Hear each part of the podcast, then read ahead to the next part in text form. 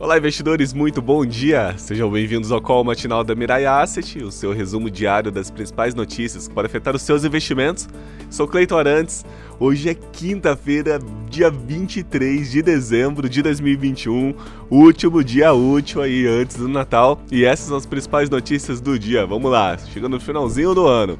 As bolsas de valores no exterior elas seguem positivas nessa manhã de quinta-feira, véspera de comemoração de Natal.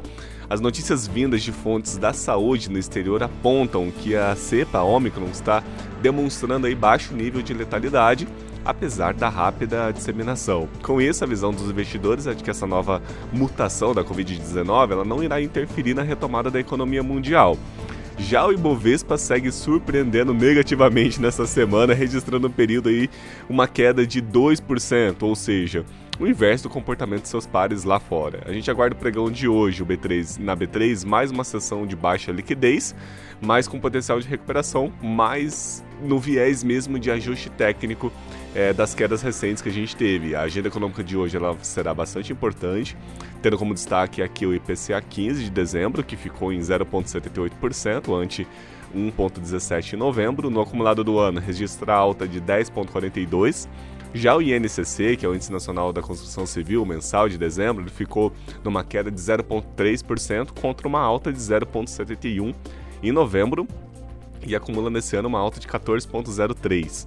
Nos Estados Unidos, a gente tem a renda e gastos de famílias de novembro, o deflator do PCE, a pedidos de auxílio do desemprego semanal, encomendas de bens duráveis, confiança do consumidor da, da, Universidade de Michigan e vendas de moradias usadas. Amanhã será feriado no mercado acionário global, retomando os negócios na próxima segunda. Falando de Bovespa também, ontem a gente teve uma queda de 0,24%, fechando a 105 mil pontos 243, Nasdaq uma alta de 1,18 e S&P 500, 500 maiores empresas dos Estados Unidos listadas em bolsa, uma alta de 1,02%. Dólar comercial aqui no Brasil ele teve uma queda de 1,15%, fechando a cotação R$ 5,67. Já a Selic ela está acumulada no ano 4,17% e a poupança 2,48%. Na Ásia, as bolsas de valores fecharam em alta generalizada, Nikkei em 0,83 e Xangai 0,57. Na Europa, as bolsas abriram em alta também, Londres 0,21, Alemanha 0,50 e França 0,27. Nos Estados Unidos também abriram em alta, Dow Jones 0,31, S&P 500 0,29 e Nasdaq 0,19 e o Ibovespa Futuro também abriu em alta aqui no Brasil, agora às 9 horas da manhã, a 0,29% de alta, 107 mil pontos, 148. O dólar comercial aqui no Brasil abriu em uma leve queda de 0,09, a cotação R$ 5,65.